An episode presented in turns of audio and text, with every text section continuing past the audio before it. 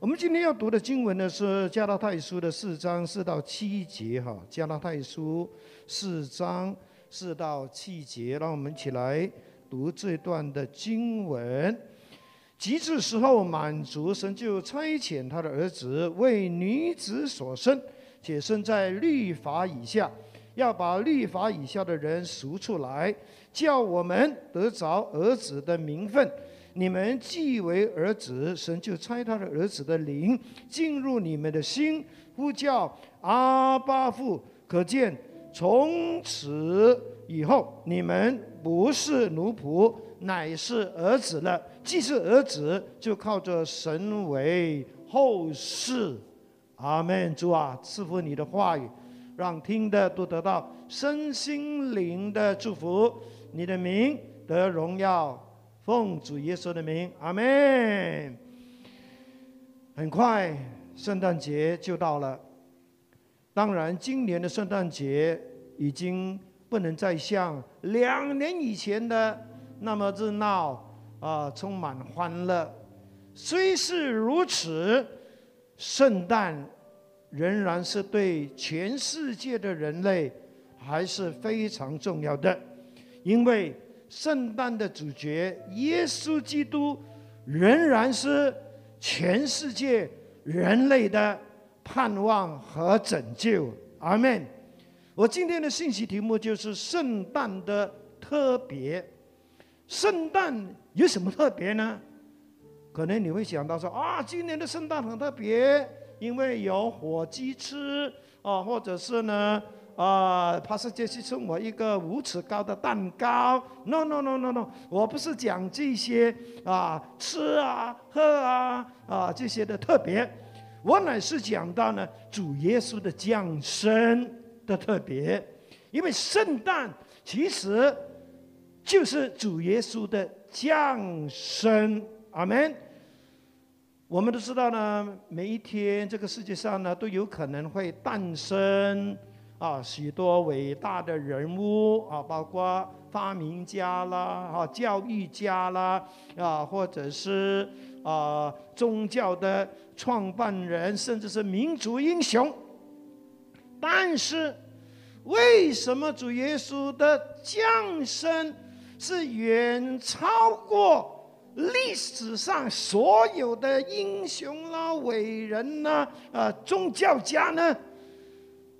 是因为耶稣的降生是非常特别的，可以说是空前绝后的。那到底主耶稣的降生有什么特别？他跟你、跟我、跟全世界的人类有什么关系？我们对耶稣的降生，今天又应该有怎么样的回应呢？首先，我要讲到耶稣的降生的特别呢，是包括四方面的。第一就是时机的特别，第二就是目的的特别，最后就是使命的特别。讲到时机的特别，圣经一开始就说“极致时候满足”。新一本翻译说：“到了时机成熟。”新标准一本说。但是等到时候一满足，所谓时候满足，是指神所指定的、神所设定的、神所命定的最关键的时刻、最好的时刻，就是我们所说的 timing 的 right timing，这是最关键、最好的时刻。耶稣诞生了。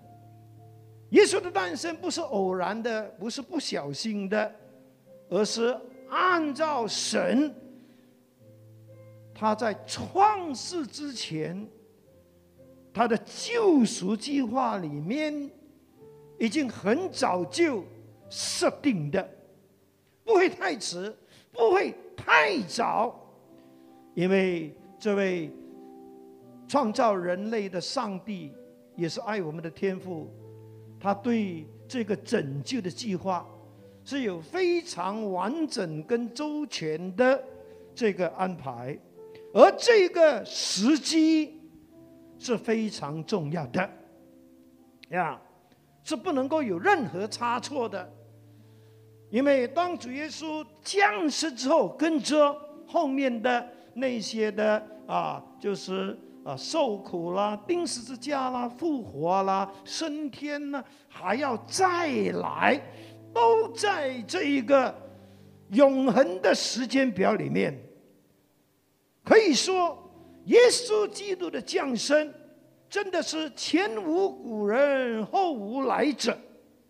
因为耶稣基督的降生，不像我们，也不像一个总统的降生，只不过是影响一部分的人。耶稣的降生乃是对整个全人类都是有关系的。这边讲，到了时机成熟，神就差他的儿子为女子所生。这个时机成熟是包括四方面的：政治的、文化的、宗教的和灵性上的。在政治方面，当时的罗马帝国是非常强盛的，他甚至呢统治了当时的整个世界。他们的水路啦、陆路交通是非常发达的，因此呢，对传福音来说呢。是非常的方便，而且是快速的。当时呢，在罗马的这个领土的里面呢，罗马君皇就大量的大肆的兴建道路，所以就有我们现在的讲法：条条大路通罗马，就是这个缘故了。还有文化方面。当时呢，因为这个希腊大帝哈，在主前三百五十年来的统治，以致呢，当时的整个世界呢，都受到希腊文化、希腊哲学啊、希腊的啊语言跟艺术，甚至文字的影响。那希腊文呢，就顺理成章的成为当时统一的国。际语文就好像现在的英文，而希腊文化也渗透了罗马帝国，加上罗马人也推广希腊文化，所以新月的书信其实大部分都是用希腊文书写的，因为当时的人都会看希腊文，就好像现在很多人都会看英文。绝对没有问题。由于希腊语文在罗马帝国成为多国的共通语文，所以呢，早期的传道人就能够呢更加方便的把神的道传得更远，传得更广。那在宗教方面，其实当时罗马帝国。他们在灵性上跟道德上是非常糟糕的，甚至可以说是非常腐败、非常堕落的。虽然他们在政治上有辉煌的成就，或者是在物质上相当的富裕，但是他们却在物质越丰富的底下，心灵就觉得越来越空虚。所以他们就是呢，整天都花天酒地。就呃花天酒地哈，奢华宴乐的啊，就是呢满足肉体的欲望。可是他们的道德却是日落千丈，一日千丈哈呀。其实，在当时呢，婚外情啦啊，离婚啦，同性恋啦，堕胎是非常盛行的。而且，罗马人也非常的迷信。他们不单呢拜自己的祖宗所遗传的神明，他们也把很多外国的偶像啦，啊，当时流行的什么占星术啦，啊，星象啦，啊，这些迷信的东西带进自己的生活里面。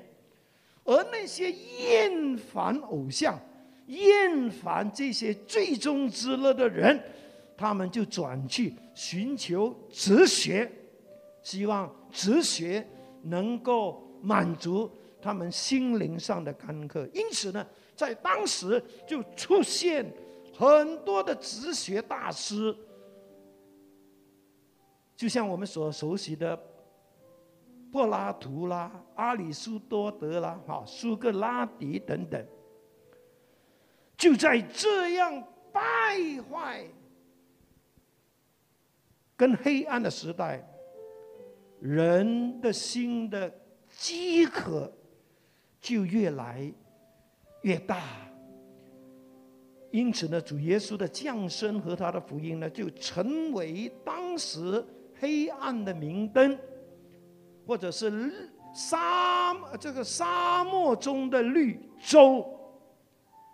也就为什么这么难怪，福音会在那个时代非常兴盛、非常蓬勃的，就是呢，哇，大受欢迎。因为人心非常的空虚跟干渴，当然在灵性方面，也包括犹太人当时也正在饥渴的等待他们的弥赛亚的来临和出现，来成为他们的宗教领袖，甚至成为他们在政治上的统治者。所以就在政治、文化、宗教和灵性上的时机已经成熟的时候，已经满足的时候，神就差遣他的儿子耶稣降生来到这个世界。因此，主耶稣的降生就变得非常的特别。这个世界上所有的宗教的创办人，都不是因为这个缘故而来到这个世界。他们甚至来到这个世界，还在问哪里可以找到真理，哪里可以找到生命，哪里可以找到道路，哪里可以找到灵魂的归属。罪的赦免，而主耶稣却说：“我就是真理、道路、生命。”阿门。我就是生命的粮，我就是生命的活水。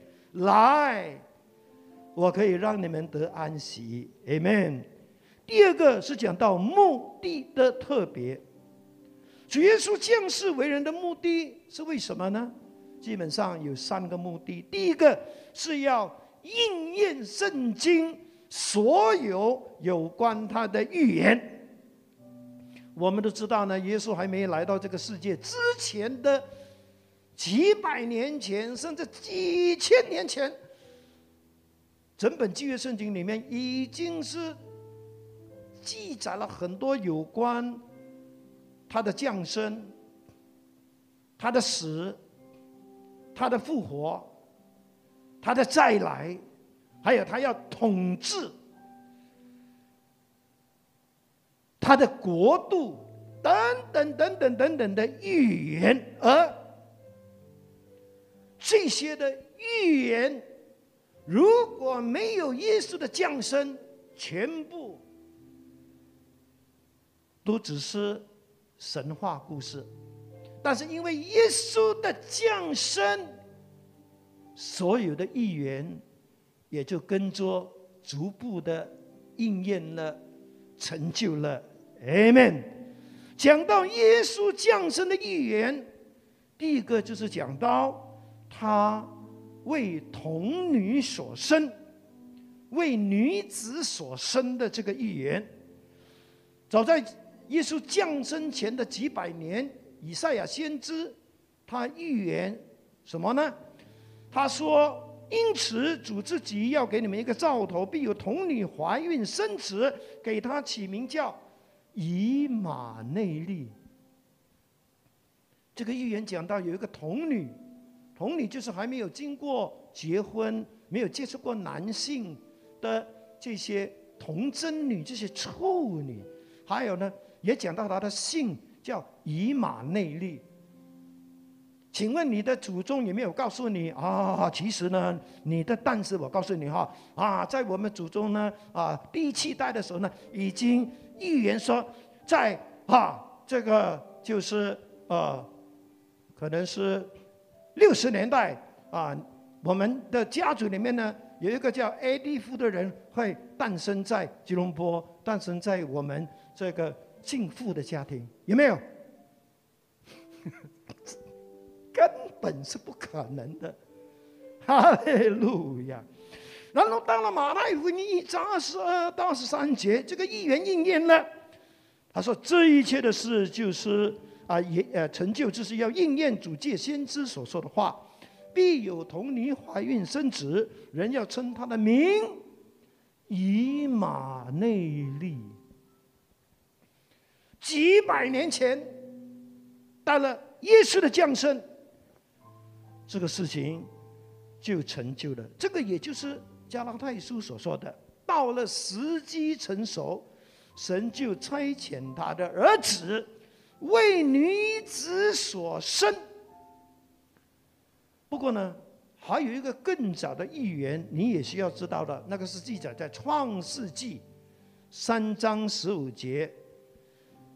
那个就是自从亚当夏娃吃了那个禁果之后呢，神就对蛇。宣告说：“我又要叫你和女人彼此为仇，你的后裔和女人的后裔也要彼此为仇。女人的后裔要伤你的头，你要伤他的脚跟。女人的后裔指谁呢？就是耶稣基督。神说：女人的后裔要伤你的头，就是说。”这位将来的耶稣基督要给你致命的打击，但是你也要伤他的脚跟，就是讲到耶稣会被钉十字架，手跟脚都要被定。哦，弟兄姐妹。这就是耶稣基督降生的第一个非常特别的目的，为了应验圣经所有的预言。第二个目的就是要救赎在律法下被定罪的人，而这些人就是你跟我。他说：“其次时候满足神，就差遣他的儿子为女子所生，且生在律法以下。”要把律法以下的人赎出来。一般的宗教都是以遵守律法、遵守规条，或者是遵守宗教的礼仪，这些能够吃，那些不能够吃。啊，一天要念多少？遍这个什么哈？什么什么什么什么？这些都是叫做靠律法得救，靠遵守规条得救。圣经说，律法是不能救人的，因为律法的功用不是拯救，而是叫人知罪。就好像罗马书七章七节所说的。立法说不可以拜偶像，不可以行奸淫，不可以贪恋别人的财物。哎，我们读到这个立法才知道，哦，原来，哦是这样的，是不可以做这些事情的。但是律法却不能拯救我们，而我们也没有一个人能够靠这律法在神的面前称义。这也是保罗所说的。所以感谢耶稣。他的降生，就是要为了拯救你跟我所有在律法底下被定罪、要接受审判的人。耶稣基督透过他的十字架的救赎，让我们的罪得到赦免，让我们能够与神和好，让我们能够。成为神的儿女，哈利路亚！所以第三个特别的目的，就是讲到耶稣的降生，就是要使我们能够成为神的儿女，不再是奴仆。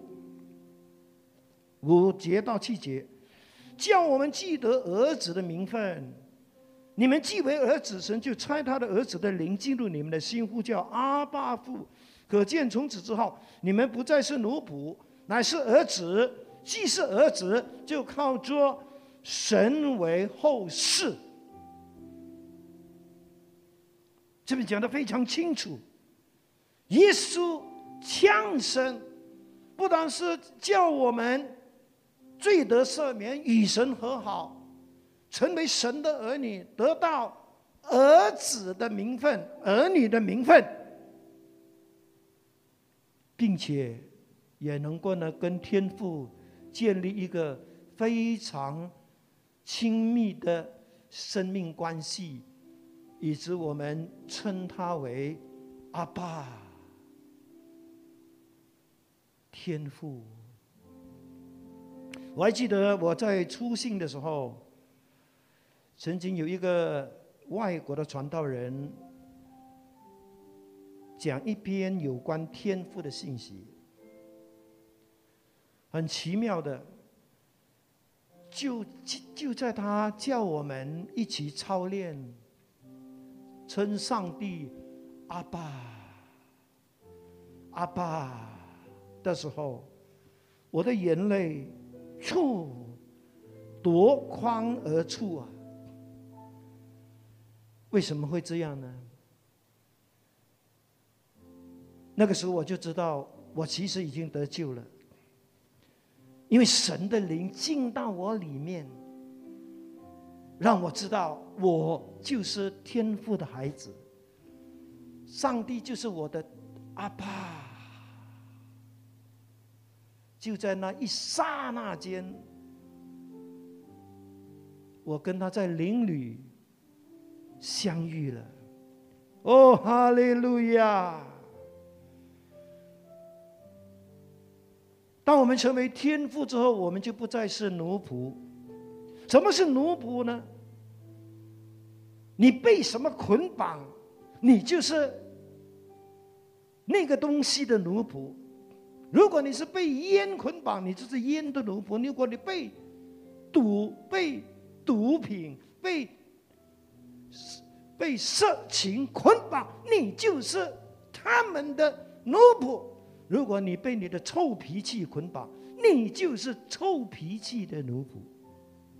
感谢耶稣，他来是要叫我们成为神的儿女，而不再是罪的奴仆，不再是魔鬼的奴仆，不再是世界的奴仆，不再是肉体的奴仆。哈利路亚，阿门。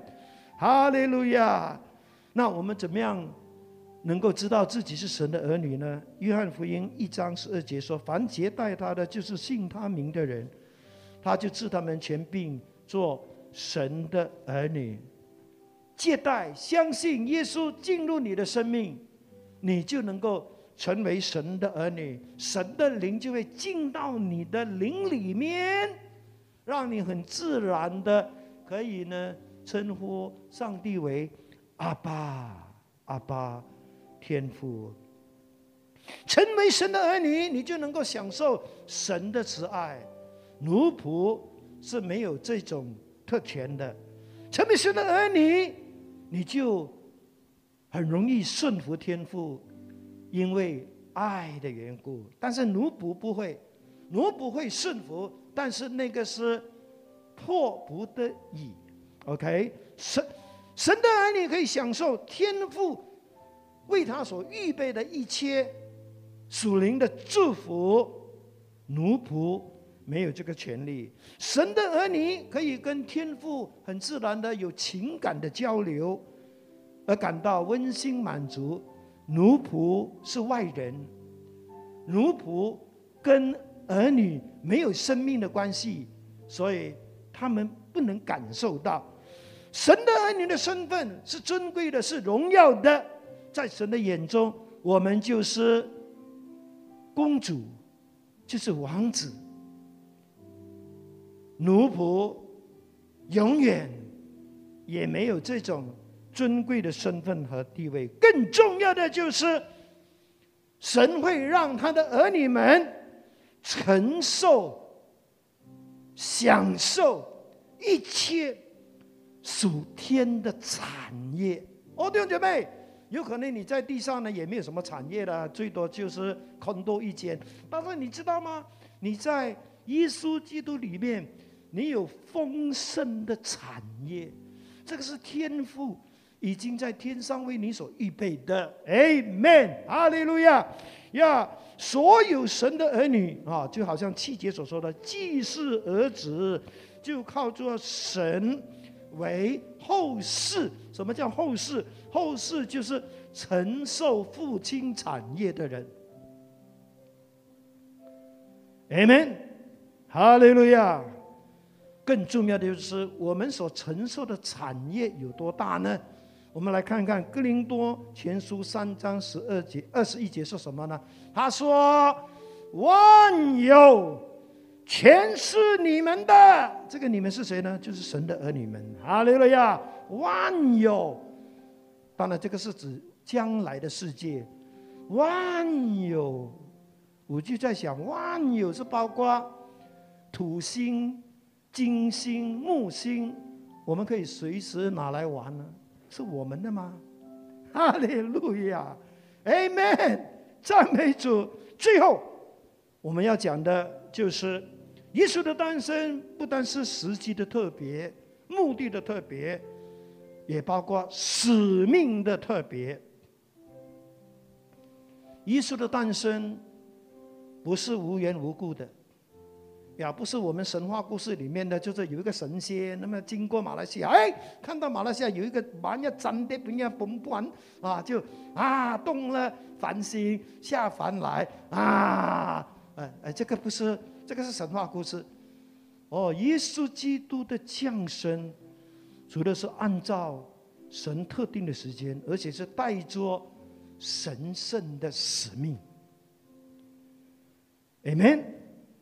所以难怪他在约翰福音十七章十八节说什么呢？那个就是主耶稣在上十字架之前，向天父做的一个这样的祷告。他说：“正如你天父差派我到这个世界上来，我也差派他们，就是信的人到世界上去。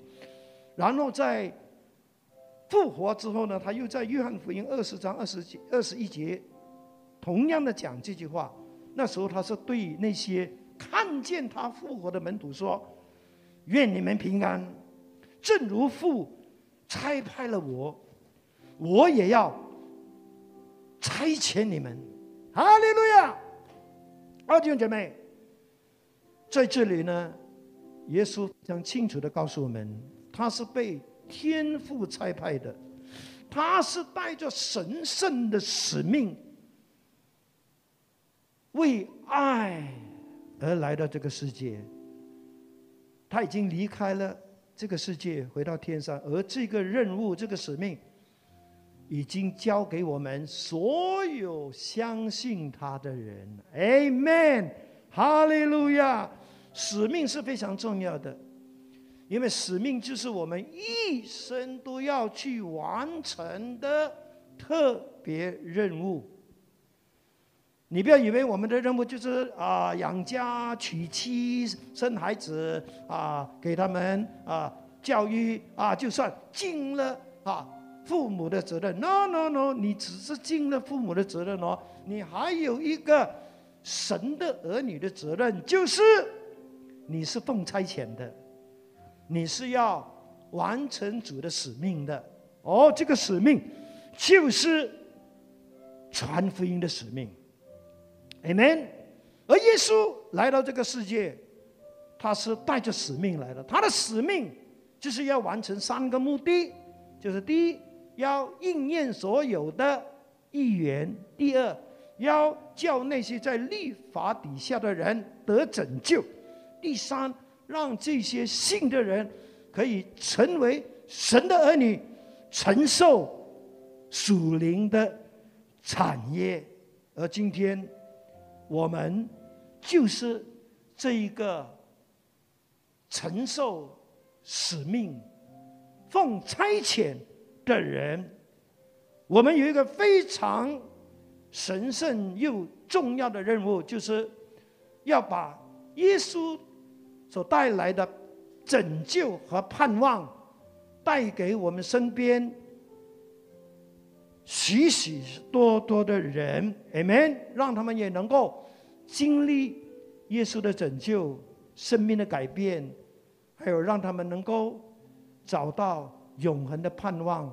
和，永远的平安。我们来看一个视频哈，这个视频早上没有放哈，呀，现在有点时间，我们来看一看这个视频，来看看耶稣的拯救是怎么样改变这位姐妹。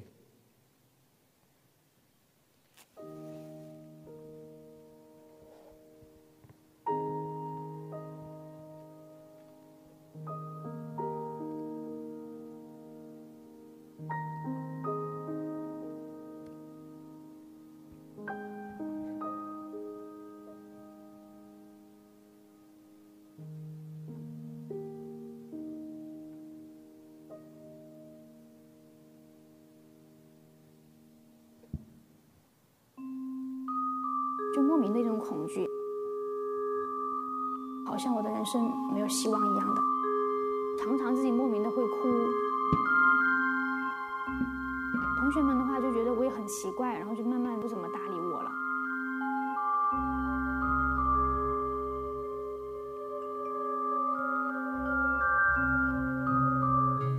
唐毅连续两个月严重失眠，他开始无法正常学习。坏情绪不仅扰乱了他的大学生活，很快也蔓延到了家里。我就莫名的讨厌他们，就经常跟家人吵架，莫名的就是那种发脾气。医生发现他的状况非常糟糕，而他的身体也日趋下降。大一下学期，学校要求唐毅暂停休学，他开始接受针灸物理治疗，从头到脚都是针，然后。躺在那里的时候还发现还正常，但是他一取掉回到家里的时候，他就不太正常。看见他的时候，我心里面就很难过。我说怎么，好像全世界的人都没有我那么悲惨呢？真的是天天我都除了哭还是哭。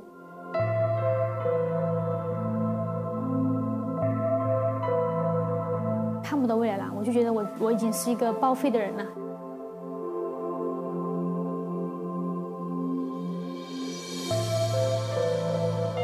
唐毅三番两次的离家出走，与邻居关系恶化，他像一颗不定时的炸弹，让家人感到害怕。终于，家里对他做出了一个决定。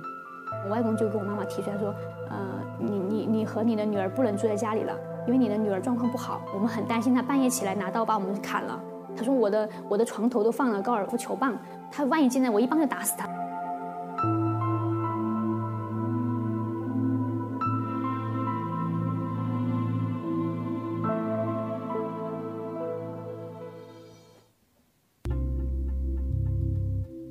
唐毅的姨妈半年前刚成为基督徒，她一直在为唐毅祷告，甚至邀请了很多教会都来持续为他祷告，并且送给他圣经。我就放在床头，我不看，嗯，然后我，但是我晚上三四点钟或者一二点钟我睡不着的时候，我就起来跪到那个那个卫生间里面，我就开始祷告，我就哭，我说主啊，你如果真的是你这么伟大的神，你可以救我的，你肯定可以救我的。就在唐毅和妈妈搬出家里之后。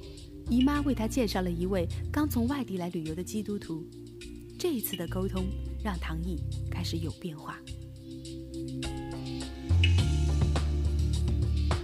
句句话讲到我的心里面去了啊！而他愿意理解我，我觉得我有这么多问题，但是家人都放家人都放弃我，但上帝他不放弃我。他说，我这样讲以后，我说，哎呦，原来还有希望啊！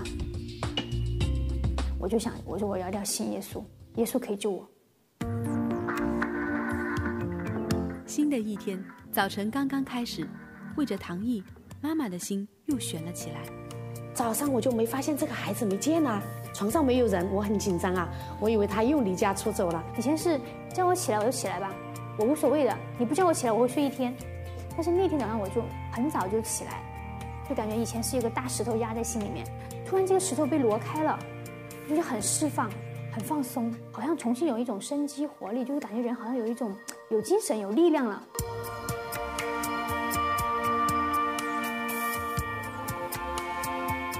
自从患了抑郁症已经一年多没做过家务的唐毅住在姨妈学校一早就起来帮她整理办公室打扫房间唱赞美诗歌读圣经。她就天天会早上就会到三楼去去唱赞美然后看圣经祷告。我们都在观察她。我们都觉得他每天好像越来越有那种上进，后来就越来越好，越来越好。零九年九月份，唐毅重新回到学校，用剩下的两年时间读完了大学四年的课程，顺利毕业。他的家人因着他的改变，都愿意接受耶稣，成为自己生命的救主，成为了一个基督徒大家庭。如果没有上帝的话，我我是没有今天的，我可能大学也毕不了业，我可能也没有工作，可能我整个人生就就废掉了，可能我会成为家庭的一个负担。非常确信是上帝的爱拯救了我。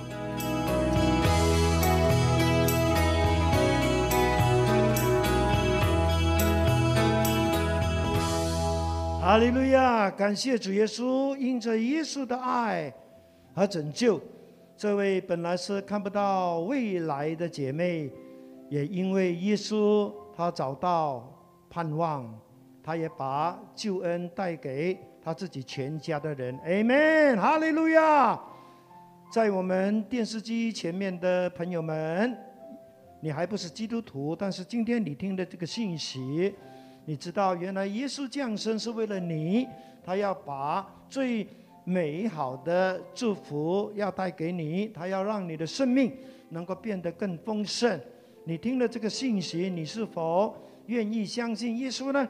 如果你愿意的话。我现在呢，就愿意带领你，让你呢跟着我呢做一个，就是接受主耶稣的祷告，让耶稣从今天开始就进入你的生命，让你能够成为神的儿女，让你也能够呢经历耶稣基督的奇妙，还有他的祝福。你愿意吗？如果愿意的话，请你照着这个荧幕上的祷告文，跟我一起祷告。来，预备，天父上帝。谢谢你，因为爱我，差派主耶稣为我的罪死在十字架上，并且从死里复活。我承认我是一个罪人，愿意接受主耶稣基督成为我的救主和生命的主。求你赦免我的罪，并让我得到永生，成为神的儿女。求赐我信心能力，一生信靠跟随你到底，并透过祷告。和你的圣经教导，经历你的奇妙大爱和生命改变，祷告奉靠主耶稣基督的名，阿门。如果你做了这个祷告，恭喜你，你就是神的儿女。当然，你还有很多圣经上的真理是需要知道的，是需要学习的。因此，鼓励你把你的名字和电话号码留在我们这一个 Q R code 里面。好，让我们能够继续的联络你，帮助你，哈利路亚，谢谢你哈呀！当然，基督徒，你听了今天这个信息，你有什么感想？有什么回应呢？我的鼓励就是，愿上帝帮助你成为一个很愿意为主的使命而活的人。曾经有一位很有名的画家。他画了一幅耶稣钉十字架的画，就放在画廊上。有一天，有一位慕名而来的女基督徒就来到这个画廊，看到这幅画，他就深深的被吸引。可是，当这位基督徒停留在这幅画，不久的时候，这位姐妹的眼泪就哗啦啦的从眼睛里面流下来，因为这幅画有一行字触动了他的良知，让他在主的面前觉得自己真的很羞愧。觉得自己真的是亏欠主太多。因为他的人生大部分的时间都是花在家庭啦、工作啦、赚钱，从来没有想到还有很多人需要听到耶稣的福音。就算他每一年都有参加教会的圣诞节，甚至很多圣诞节，但是他从来就没有邀请过任何人。参加过这些圣诞节的聚会，你知道这行字是写什么吗？这行字就是说，他为你毫无保留的舍命，你为他舍弃过什么呢？哦，弟兄姐妹，今天这段话也同时是在告诉我们。耶稣因为爱的缘故，他为我们降生。你知道他这个降生是多么不容易的，因为这个降生是要他要让他放弃所有在天上的尊贵荣耀。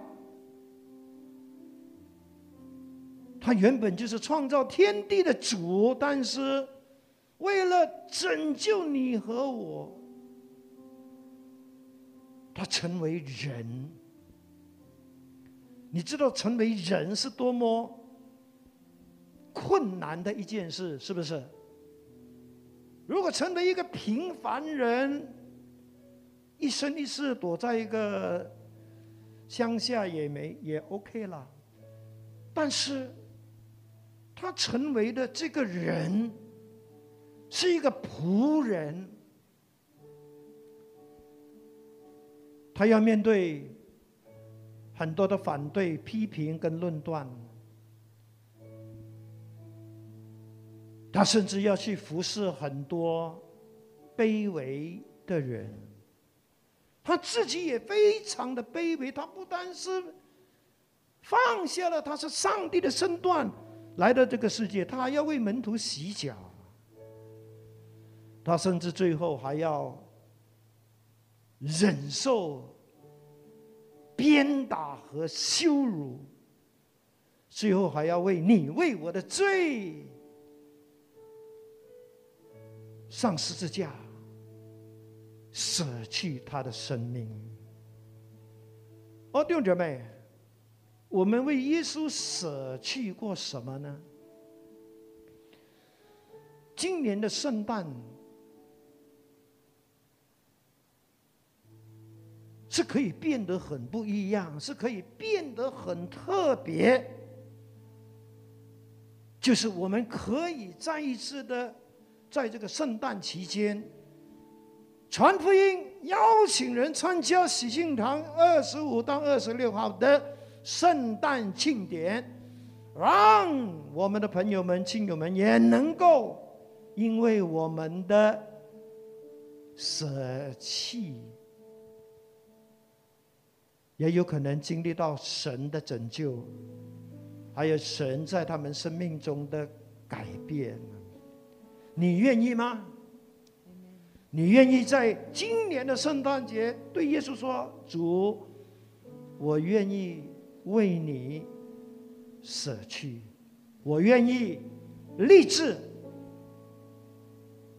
为了福音的使命，继续的、继续的献上我的时间，献上我的生命，献上我自己，叫你的心得满足，叫这个使命可以继续的延续下去。哈利路亚。我们要做三个祷告，OK？当然，第一呢，我们需要为二十五号、二十六号的线上的圣诞来祷告；第二，我们要为所有在小组或者是在个人的家庭里面啊那些啊圣诞福音参会来祷告。当然，让我们今天也愿意来到主的面前，说：“主啊，用我，主啊，用我，主啊，高抹我，高抹我，使用我，让我身边的许许多多的亲人啦、朋友啦、同事，也因为我而遇见神，而成为神的儿女。”哈利路亚！让我们一起来祷告，一起来祷告。哈利路亚！主啊，是的，我们要为我们来临的二十五、二十六号的哦，这个圣诞哦线上聚会的祷告，求神使用哦这这些我们已经啊做好的这些啊见证啦、音乐啦、啊视频啦、啊信息，主啊，让我们在今年的圣诞再一次的看到主啊。你施恩的手就在我们当中，哦，许许多多的灵魂要涌进神的国度，要加入教会，要成为我们的肢体，主啊，是的，主啊，求你也纪念所有的小组，所有在个人的家庭里面啊，所有的福音参会，凡是奉主的名传福音的地方。你就与他们同在，你就让这弟兄姐妹经历灵魂的丰收。主啊，高牧我们，使用我们，因为我们是奉差遣的。哦，继续的调帮我们，继续的让我们继续的有传福音的日程，有爱灵魂的心，继续的哦，在活着的时候，哦，继续的传扬主的福音，把人带进。神的国度里面，主啊，谢谢你，求你垂听我们的祷告，成就这个祷告，乃是奉靠主耶稣基督的圣名，阿门。